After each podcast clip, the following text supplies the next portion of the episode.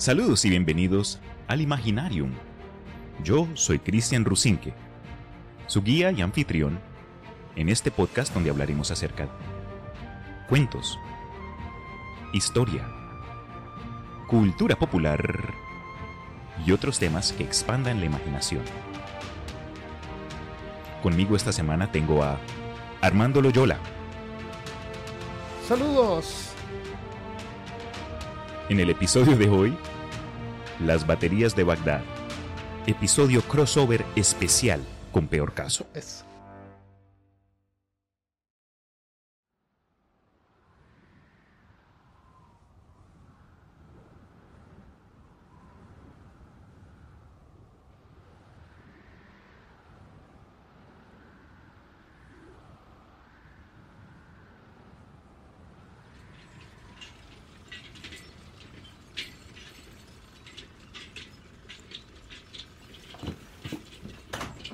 Bueno, ya son las 11 en punto. ¿Estamos listos, señores? La dinamita ya está en su lugar y los trabajadores ya están en posición segura para la detonación.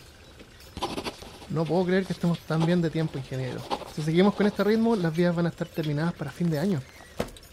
Perfecto, mi capataz. En ese caso procedamos.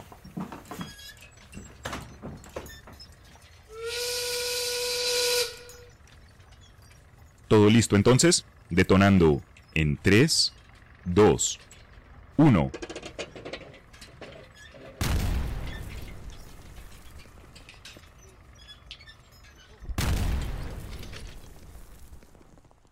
Aparte de esta colina, hay otra. hay otra como a 30 min- metros al sureste. Ahí puede ser que. ¿Qué, qué ocurre? Parece que le dimos a algo. ¿Cómo?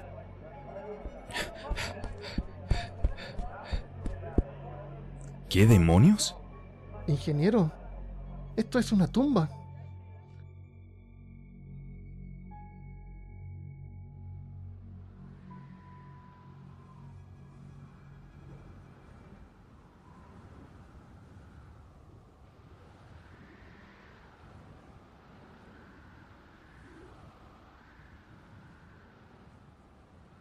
Íbamos a hacer esto en... eh, le pregunté a Cristian, "¿Qué- ¿cuál es tu rama de la ciencia favorita? Me dijo, arqueología. Entonces me acordé de estas baterías de Bagdad, que nunca las había visto en detalle hasta ahora. Y dije, ya, las baterías. Y se entusiasmó. Y después yo me puse a hacer el artículo para peor caso y me di cuenta que era química, física, los metales.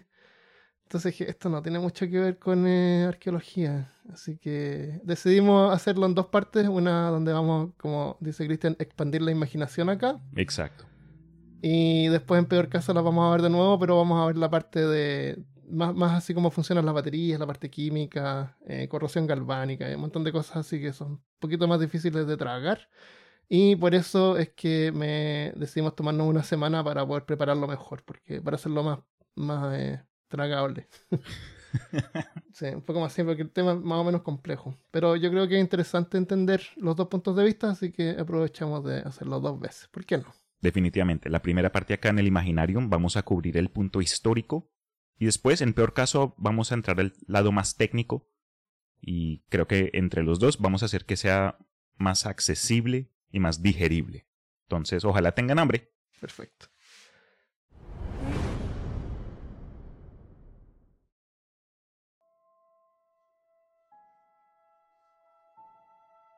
En 1936, durante excavaciones para crear un ferrocarril en Irak, se descubrió una vieja tumba. Después de dos meses de excavaciones se encontraron varias reliquias. En total parece que se extrayeron 613 objetos, figuras de arcilla, ladrillos cincelados e incluso unos jarros con contenidos inusuales. Estos jarrones de barro son las supuestas y famosas baterías de Bagdad. Hoy día sabemos que se han descubierto más de una docena de estos objetos, pero aunque son punto de contención, aún no se sabe su propósito definitivo y lo único que tenemos son hipótesis. ¿Por qué llamó tanto la atención este tema? Porque si fuese cierto que fueron baterías con propósito eléctrico, significaría que los humanos inventaron la batería hace 200 años, no, hace 2000 años antes de lo que pensábamos. Entonces eso obviamente cambiaría la historia, lo cual hace que mucha gente vea este tema con ojo escéptico, ¿verdad? Correcto. ¿Tú sabes por qué se llaman baterías de Bagdad? Dime. Porque las encontraron en, un lugar que se llama Kuyut Rubu. Pero nadie quiere pronunciar eso, así que mejor llamarle Bagdad, que era una ciudad que estaba cerca. ok. Y, el tipo, que eh, se llama eh, Wilhelm Koenig, él trabajaba en Bagdad. para, en la administración de antigüedades de Bagdad. De Bagdader, Bagdader Antikenver Wal... no voy a decir eso de nuevo. Así se llamaba la, Administración de Antigüedades de Bagdad. Parece que estaba administrado así por, eh, por eh, el, este arqueólogo era austriaco. Ok. Al investigar el tema, admito que encontré algo de información conflictiva, pero uno de los oh, puntos más creíbles y consistentes es que se le atribuye el descubrimiento arqueológico a Wilhelm Koenig, que acabas de mencionar, en las ruinas de la colina de Kuyut Rabu, la que queda al sureste de Bagdad, entre 1936 y 1938. Y Koenig en ese momento era el encargado del laboratorio del Museo Estatal de Bagdad, entre otras de sus responsabilidades arqueológicas. Yo encontré otro recuento que dice que él encontró estas baterías en el museo, eh, así como en el sótano del museo. No, pues qué descubrimiento. Eh, es que lo que pasa es que supuestamente él hizo un paper, pero ese paper no existe. No se puede acceder a él. Entonces no se sabe si esto en realidad cómo pasó, fue una broma o qué. Se encontraron estos artefactos juntos, se encontraron separados, los pusieron juntos, no, no, hay, no hay información detallada, lo cual es inusual para un em, eh, eh, arqueólogo. Sí, después de revisar varios artículos, la cosa se pone algo confusa, entonces, si les interesa este tema, vale la pena llegar a más de un recurso porque entre más información de pronto podemos crear una imagen más completa de lo que pudo haber ocurrido. Porque al terminar el episodio vamos a saber que esta es una historia algo triste. Pero, ¿Por qué pensó, ¿por qué pensó él que eran baterías? Esa es una muy buena pregunta, pero discutamos qué son estos jarrones, describámoslos para poder entrar a, a, pues a la información siguiente. Ya. Em, ya, espérate que también lo tengo acá. Y, ah, estoy haciendo esto de por norma. Si digo centímetros, digo en pulgadas también. ok, perfecto. Em, entonces, en la excavación encontraron una vasija cerámica que si uno la mira tiene forma así como de, de nido de avispa, una cosa así, un nido de abeja. Tiene 13, también como dice Cristian, depende de donde uno busca la información, pero más o menos unos 13 centímetros de alto, que son unos 15 pulgadas de altura y una boca en el jarrón de unos 3,5 centímetros o 4 pulgadas. Em, dentro de la vasija, bueno, y la parte de arriba de la vasija está tapada con un betún negro, donde eh, sobresale una parte metálica, una sola parte metálica. Eso es importante. Eh, bueno, y como buenos arqueólogos del siglo XX, lo primero que hicieron es romperla para ver qué había adentro, supuestamente. Entonces, hoy en día la pondrían en un escáner y no la, no la tocarían, obviamente. Bueno, la abrieron y dentro resulta que había un cilindro de cobre que estaba suspendido, eh, digamos, eh, pegado al betún. Y dentro había un, un una, ¿cómo se llama? Rod. Una varilla de, de hierro. Y la varilla, la varilla estaba oxidada y en la, mm, y en la parte de abajo del tubo de cobre, eh, supuestamente tiene un, una especie como de disco que lo tapa. Y, está sellado, está soldado con una mezcla de estaño y, y plomo eh, para sellarlo. Eso es todo. Y mm, eso es, eso es, no, no se sabe nada más. Ahora, lo que sí sabemos es que en la producción de papiros que se almacenaban en este mismo tipo de jarras, eh, se usaban agentes acídicos, porque los papiros son súper acídicos. Entonces, eh, esto no significa necesariamente que hubo alguna vez algún líquido y no hay evidencia de que pudo haber habido algún líquido. Pero de haber habido algún líquido, que ácido que funcionara como una especie de electrolito, podría haber conductividad entre estos dos metales. Y por eso es que Koenig, ¿cómo se llama? Koenig. Koenig. Eh, pensó que podía ser una batería. Tiene una familiaridad al ver este artefacto. Sobre todo después de abrirlo. Porque cuando está cerrado, el problema es que tiene un solo terminal. Y con un terminal, imagínate una batería de un terminal, no, no, cierra ningún circuito. Sí, de las teorías y posibles usos hablaremos más adelante.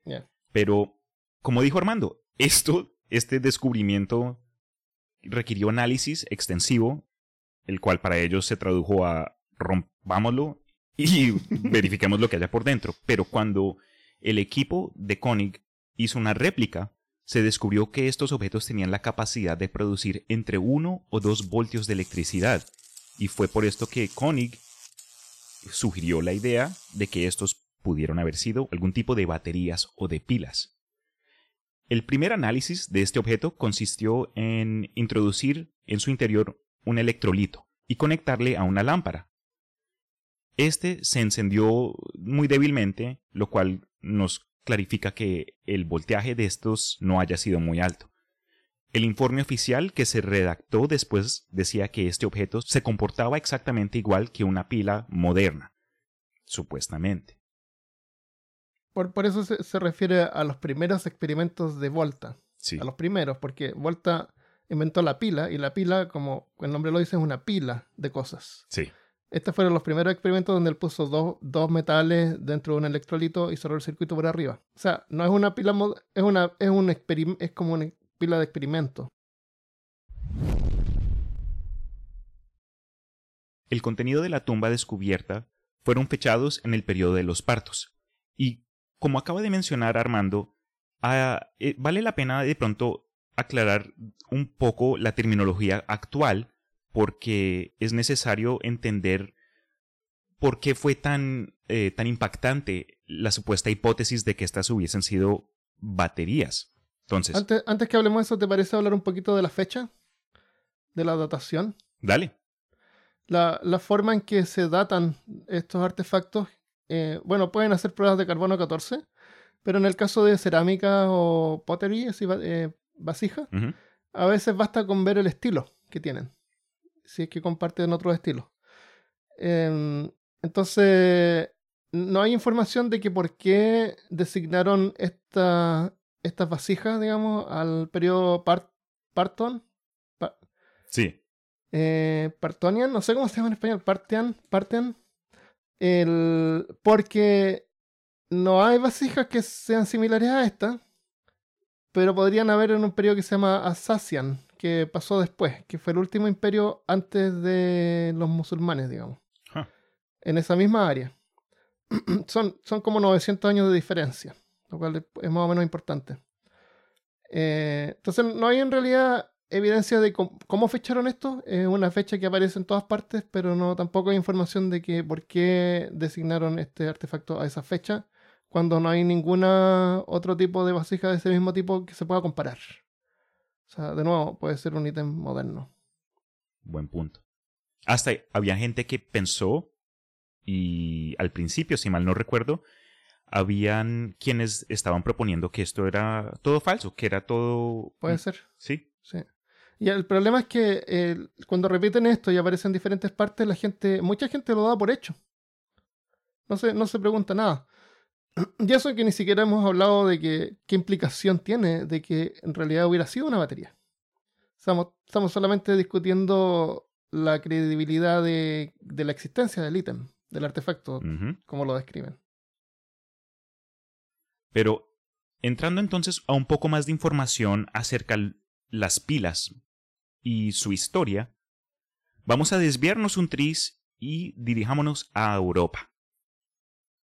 Alessandro Giuseppe Antonio Anastasio Volta fue un físico italiano nacido en 1745 y fue un químico y físico a quien se le atribuye el descubrimiento del metano y por ser la primera persona en la edad moderna que creó una pila eléctrica como la podemos reconocer hoy día.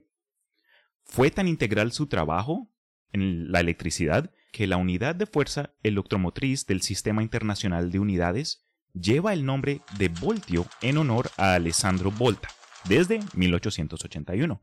Entonces tengamos eso en cuenta. Este individuo de 1700 creó, por decirlo de esta forma, los primeros prototipos de lo que hoy podemos ver como una pila.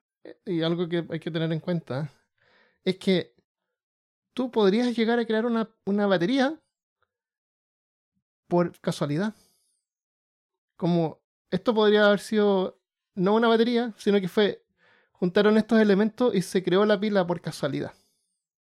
Y eso ha ocurrido en la historia humana, donde las cosas ocurren no por propósito inicial, pero como efecto secundario. Déjame eh, hablarte un poquito sobre la, la corrosión galvánica. Vale. Si tú, sin saber nada, juntas dos metales, imagina que tienes dos metales, tú trabajas con eso son herramientas que usas cada día. Ok. Y tú las envuelves en un paño, qué sé yo, y las dejas en un cajón en la noche. Y con el tiempo, uno de estos dos metales es lo más probable es que se vaya corroyendo. Porque por las propiedades que tienen los metales, hay metales que en contacto con otro comparten electrones y el otro los absorbe. Y eso es lo que hace el electrolito, como que acelera esa reacción. Entonces, en, eh, en ingeniería, cuando fabrican un, un, edificio, por ejemplo, de metal, tienen que tener en cuenta cuáles son los metales que están usando y cómo se están juntando. Tú no puedes llegar y poner un perno en un metal sin saber de qué está hecho el perno y de qué está hecho el metal donde lo vas a poner, porque podría ocurrir eh, eh, corrosión galvánica. Entonces, para evitar eso, a veces ponen estos watchers, así como unos discos de plástico entre medio, para separarlos. O, pinturas. Ha ocurrido también en la Estatua de la Libertad, donde el metal se corroe, lo tienen que pintar y protegerlo del, de la salinidad del agua. Claro, Pero aparte de eso, por los contactos de los metales y los tipos de, de materiales que tiene, también por dentro se produce esta corrosión galvánica. Entonces, no es necesario saber cómo funciona la radiación galvánica, no es necesario saber sobre la existencia de electrones. Si tú llevas, tu, tu padre trabajó con estas herramientas durante varios años y te, y te indica a ti de que tú tienes que mantener estas herramientas separadas, que no se toquen porque se echan a perder, y tú tomas esta, este conocimiento y se lo pasas a tu hijo, después por generaciones ya van a saber de que estos materiales no se tienen que tocar, no se tienen que juntar, no, se pueden almacenar juntos. Pero sabrán. ¿Por qué? No importa, pero ocurre. Entonces por eso te digo que puede que tú fabriques una batería por error. O sea, tienes estas vasijas donde acumulas, no sé, puede ser incluso jugo de uva que se convierte en vino, que es acídico, ¿no es cierto? Claro. Y después cuando las quieres almacenar, a lo mejor para vender esta herramienta, esto es una especulación, tú podrías separarlas con betún para que no se toquen. Pero con el siglo se terminaron tocando igual y por eso es que la vara de fierro se corroyó. ¿Se corroyó? ¿Esa es una palabra? Se cor... no, no me suena palabra. Se. No. se corrompió. Tampoco. Se deterioró. Eh, se deterioró, claro. Entonces, por eso te digo, es que puede ser de que en realidad no fue la intención fabricar una batería, sino que esto se, se generó por, eh, por una coincidencia. Estos jarrones producen, como ya hemos dicho, una carga eléctrica muy baja, pero Koenig pensó que las baterías se habrían podido posicionar una tras otra o en secuencia para aumentar el voltaje completo. Esto no es algo que podemos comprobar, pero el hecho de que se han descubierto más jarrones desde el, descubrimiento original le dio algo como que de credibilidad a esta teoría, pero nunca se encontraron más de una juntas. Entonces terminamos con aún otra hipótesis sin los... Y, y, lo otro problema con eso es que estas baterías son bien pequeñas. Exacto. Entonces si tú quieres sacar un poquito más de voltaje, basta con hacerlas un poco más largas, más grandes. Sí. Porque son pequeñas, ¿no? Son portables. Exacto. Podrían ser un poco más largas y sacar más voltaje. Lamentablemente para el equipo arqueológico, en 1939 muere el rey de Irak, dejando a su hijo, quien era un menor de edad en ese momento, como heredero al imperio. Años después, ocurrió algo, un evento que cambiaría el curso geopolítico y de la historia humana. ¿Sabes de lo que estoy hablando? ¿Qué evento pudo haber ocurrido durante los siguientes años? El COVID. este a lo mejor ocurrió antes allá. Estoy hablando de la Segunda Guerra Mundial. Siempre echando a perder las cosas. Como consecuencia de WW2, o la Segunda Guerra Mundial, Irak rompe relaciones con Alemania, algo que le complicó el futuro análisis del área en donde se encontraron estas pilas, entre comillas, al equipo original.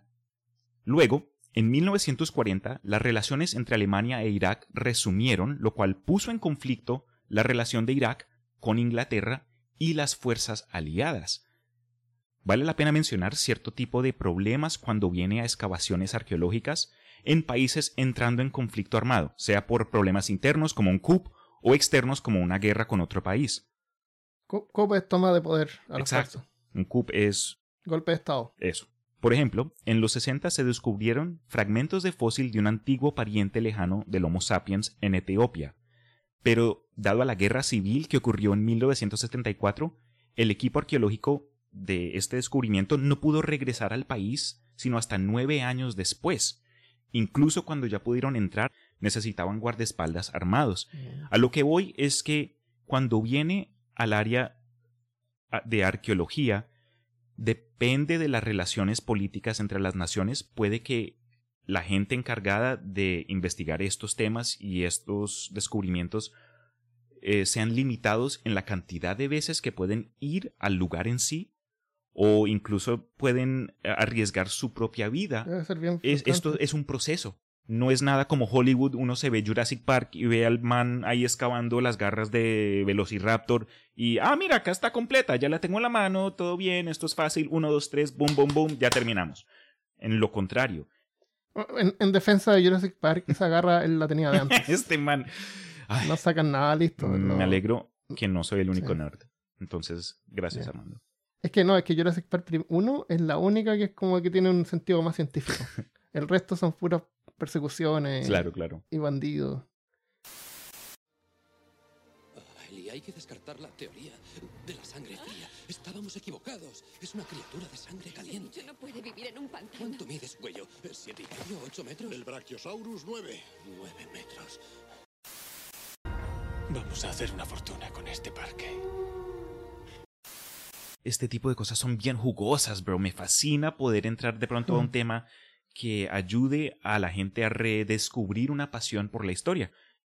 Entonces, he ahí datos históricos, un poco de información acerca del descubrimiento, eh, pero a continuación entonces, ¿qué puede causar conflicto con las teorías? Es decir, ¿por qué es que son solo teorías?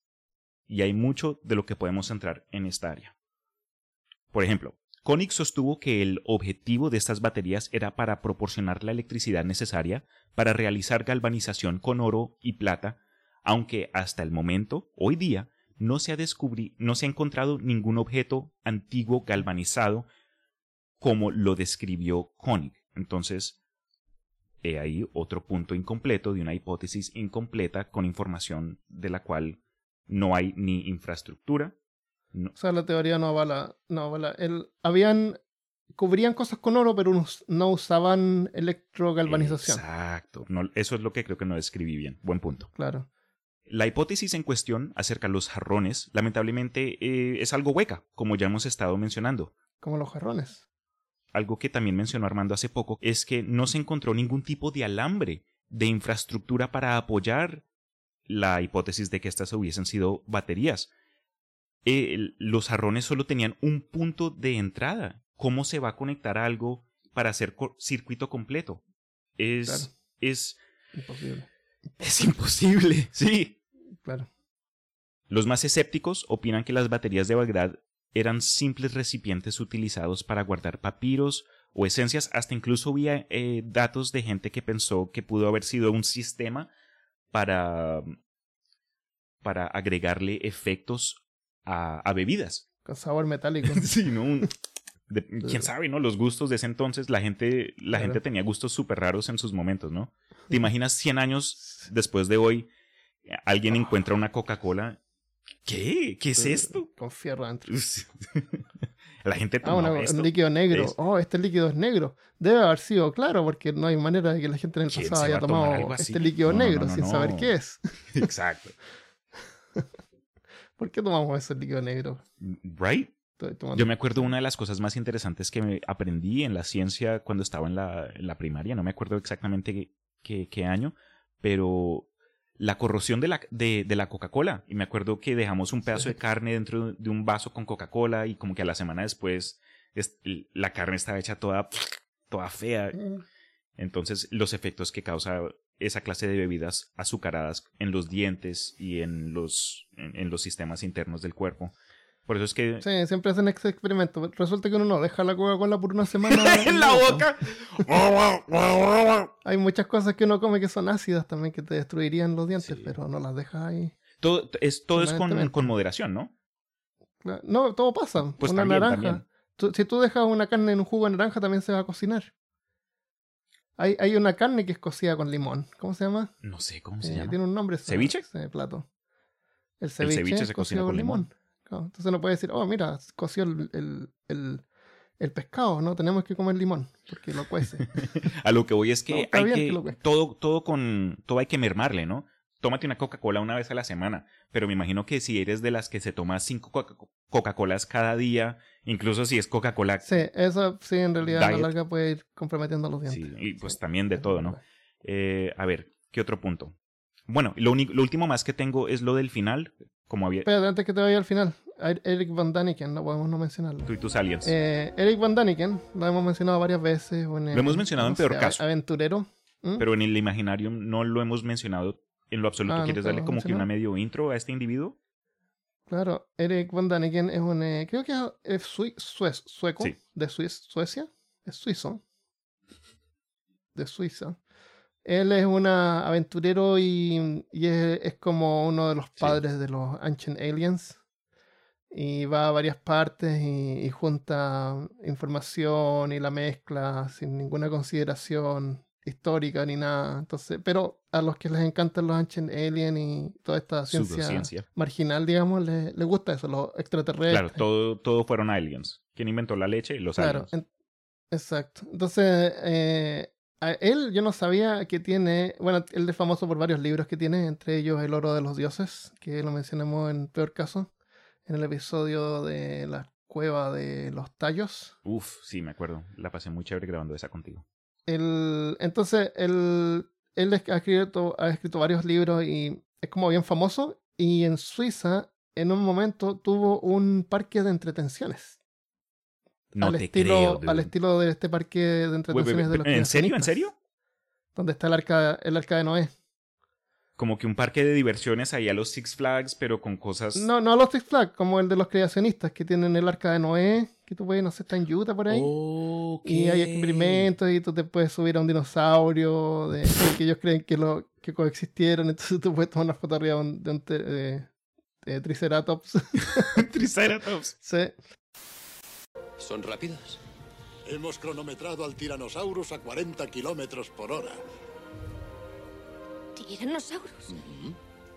Dice que tiene un Rex. Repítalo. Entonces, entonces ellos tienen en ese parque, creo que eh, estas baterías de Bagdad y las tienen así como que en, en así un modelo, entonces tú los puedes armar. Tú le pones la tapa, qué sé yo, y tienen ahí pruebas para conectarle una ampolleta y puedes ver que funcionan. Está todo hecho así. Me gustaría ir. Sí. sí. Solo por ir. Todavía está en pie ese Creo parque. que sí. Por lo menos hasta un par de años atrás. Bueno, que cuando pare ya el coronavirus, tú y yo compramos creo que, pasajes creo por que allá. quebró, pero después lo abrieron de vuelta. Entonces no sé qué, qué tan original será, o a lo mejor ahora es como tú dices, más como Six Flags. Porque esto llama la atención, es interesante, pero eh, hay que ser bien nerd para que te quiera ir allá. Eh, como claro. que un grupo es como bien eh, em, nicho.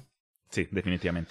Entonces, Eric Von Daniken también, ¿por qué no? Mezcló unas imágenes que encontraron en unas eh, estas eh, arte egipcio, digamos arte, donde aparecen unas cosas que parecen ser ampolletas, que es como unas personas sosteniendo una especie como de rayo que puede ser atribuido como una ampolleta con una especie de, de serpiente dentro, que podría ser el filamento. Ah, sé, sé las imágenes a las que te refieres. Claro, entonces estas imágenes, este, este, si tú comparas el tamaño de la persona con el tamaño de la ampolleta, la ampolleta es más grande que la persona. Entonces lo que estipula Von Daniken es que eh, en- en- dentro de las, de las pirámides no se encontró restos de, de, de mm, como polvo, eh, sooting, ¿cómo se llama? Cuando, cuando prendes una antorcha. Claro, no se encontró evidencia de que hubieron eh, métodos de luz. Si tú prendes una antorcha dentro de la pirámide, vas a manchar el, el techo, el cielo, va a quedar negro. ¿Ya? Eh, entonces él dijo, entonces las iluminaban con eh, Claro, energía eléctrica. Entonces a lo mejor Claro, esa fue la única baterías. otra alternativa. Que Estas baterías que estaban en Irak, las usaban a- en, en las pirámides. Claro, la única otra alternativa. Claro, es que Porque era... no se encontró. Pero tampoco no hay infraestructura que lo avale, no hay nada. Exacto. No hay cables ni nada. Eh, lo que usaban, lo que sí sabemos que usaban realmente para iluminar dentro de, la- de las pirámides eran velas. Y esas tenían doble propósito. Una era iluminar y, y la otra era que tú trabajabas por vela. Entonces cuando la vela ya se estaba acabando, terminaba tu turno. Y te salías Oh, y, wow. vol- y entraba otro. Y así se iban rotando porque trabajar dentro con poco aire era bien miserable. Mm, qué miedo, bro. Eh, pero se sabe que la gente que trabajaba dentro de las pirámides las trataban bien y trabajaban por estos turnos que estaban delimitados por la vela. Entonces la vela tiene doble función, una que te ilumina y la otra que la usas como una para medir el tiempo. ok. Y lo otro es que tenían ellos la capacidad de limpiar. Imagínate tú. Podían ¿Tenían limpiar. Manos? lo podían limpiar. Sí, Tenían la tecnología para tener para limpiar, claro. bombillos y, y el uso de baterías en Irak, pero no tenían la tecnología para sacar un trapo y wax on, Claro, wax off, según ¿no? Daniken no. claro, hubiera quedado negro, imposible limpiarlo. Eh, Lo otro que en defensa de, de estas baterías es que en, en ah, los egipcios sí tenían la capacidad de poder soplar vidrio. Y tenían la capacidad de trabajar con metales. No, ahora de ahí a hacer una ampolleta que tiene que estar al vacío para que funcione el filamento. Y el filamento generalmente es de tungsteno y los primeros experimentos se rompía, es súper delicado. No creo que haya sido posible. Pero, pero sí podría haber sido posible para usarla para otras cosas como electroplating, como la, eh, este cu- recubrimiento galvánico. Tiene como más sentido. Eso. Y, lo último, por último, es que en el, en el programa este, los Mythbusters, eh, no sé por qué, porque no, no está el episodio completo en internet, pero vi que diseñaron unas especies de ídolos. Ya, entonces la idea era como que en un templo, esta es una idea que salió de la nada, supuestamente habrían puesto estas baterías conectadas a dos, hilo- dos ídolos, ídolos metálicos. Entonces cuando el sacerdote o alguien va y toca estos ídolos, le daría como un pequeño choque eléctrico. ¿No es cierto? Y sentirías el poder de Dios, no sé, o algo así. Podría haber sido. Otra alternativa. Claro. Entonces, lo que tenemos acá son más preguntas que respuestas, como con todo, ¿no? Pero algo que sí me da risa es que cuando se descubre algo desconocido o a lo que no hay respuesta o definición de su propósito, más que nada siempre terminan como que diciendo, ah, es, para, es algo religioso. Eh, fue usado con propósito de religión. Claro. O el arte mismo no puede ser arte por, por ser arte. Tiene que tener una, una connotación religiosa o, o algo más. Sí, ese, ese es el problema, porque en la ciencia decir que uno no sabe algo está bien. Exacto. Pero bro. hay gente que no se contenta con eso. Entonces creen Todo que, tiene que por inventar sí, una sí, explicación a algo eh, va a reemplazar al hecho de que no sabemos. O es. debería ser. Sí. Entonces, está bien, no, no tenemos que saberlo todo. A lo mejor en un momento lo vamos a saber. A lo mejor cuando pasen estas guerras en el futuro, en unos 100 años más, van a poder volver a excavar. Los, cien- Yo me acuerdo cuando futuro. se descubrieron las baterías de Bagdad. claro, a lo mejor encuentran más. Quién sabe, a lo mejor encuentran infraestructura o algo. Pero, pero hay que recordar una cosa: solamente tienen un terminal. Yo había mencionado que esta historia termina algo triste y aunque ya hemos discutido varios datos algo curiosos, vale la pena mencionar que el 11 de abril de 2003, durante la invasión de Irak, el Museo Nacional de Irak en Bagdad fue asaltado y lamentablemente saqueado. Durante aproximadamente tres días, muchas de las piezas invaluables históricas fueron destruidas. Aunque algunas versiones afirman que estas pilas se retiraron para su protección por el mismo gobierno iraquí como medida de protección ante los bombarderos, los más escépticos consideran que estas pasaron a formar parte del tráfico ilegal de antigüedad mesopotámicas. Actualmente, de estas baterías, se desconoce su paradero. Sí, eso es bien triste. Es bueno de repente entonces que los museos repartan las cosas a diferentes países, porque uno nunca sabe lo que puede pasar. Buen punto. Oye, y hablando de museos, y esto no sé qué opinas tú, pero te lo pregunto. ¿Tú crees que los museos deban tener exposiciones de países que no sean Sí, ¿De dónde están? puede pasar cualquier cosa. No necesariamente una guerra, sino que a lo mejor un terremoto, qué sé yo, cualquier cosa puede destruirlo. Lo, lo que pasa es que la, a, a Inglaterra siempre lo, lo critican porque durante las colonizaciones ellos tomaban estos objetos y los tienen ahí en, la, en, la, en los museos de Londres cuando varios se consideran que no pertenecen a ese país y deberían ser devueltos, repatriados les dicen. Hay un Moai también incluso, que Chile siempre querido que lo devuelvan. No, en realidad no tanto, pero hay gente que lo critica. Hay, hartos ítems, hay una sala llena de cosas que no corresponden. Pero uno nunca sabe lo que puede pasar en otras partes y a lo mejor esas van a ser las últimas reliquias, restos que queden de las reliquias. Entonces, a lo mejor por alguna mala razón están ahí. Pero yo creo que es bueno que estén repartidos en varias partes. Además es más fácil verlos porque no tienes que... Es que lo que pasa es que estos ítems cuando son interesantes aportan al turismo. Tú vas a ir a, qué sé yo, y vas a querer ir al museo a ver estas pilas. Eh, entonces cuando no están ahí eh, les quitan el turismo. Pero, pero yo creo que en términos arqueológicos para la ciencia es bueno que estén separados, diferentes partes.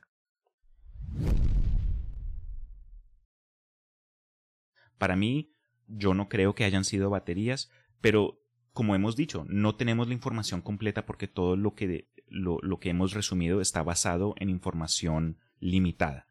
Pero, Armando, gracias por tomar unos momentos y entrar conmigo. Sí. Y, y lo otro es que recuerden de que de haber sido baterías no, se, no implica luz eléctrica necesariamente.